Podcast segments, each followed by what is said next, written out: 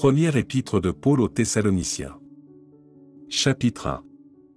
Paul, et Sylvain, et Timothée, à l'église des Thessaloniciens, qui est en Dieu le Père et en Jésus-Christ le Seigneur, que la grâce et la paix vous soient données.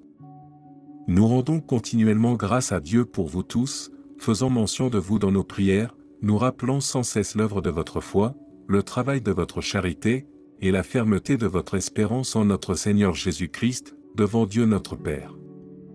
Nous savons, frères bien-aimés de Dieu, que vous avez été élus, notre évangile ne vous ayant pas été prêché en parole seulement, mais avec puissance, avec l'Esprit Saint, et avec une pleine persuasion, car vous n'ignorez pas que nous nous sommes montrés ainsi parmi vous, à cause de vous.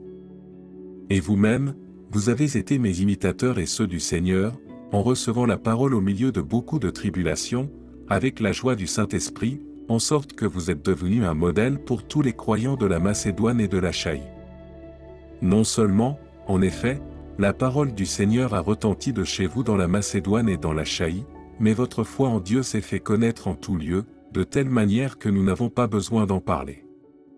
Car on raconte, à notre sujet, quel accès nous avons eu auprès de vous, et comment vous vous êtes convertis à Dieu, en abandonnant les idoles pour servir le Dieu vivant et vrai, et pour attendre des cieux son Fils, qu'il a ressuscité des morts, Jésus, qui nous délivre de la colère à venir.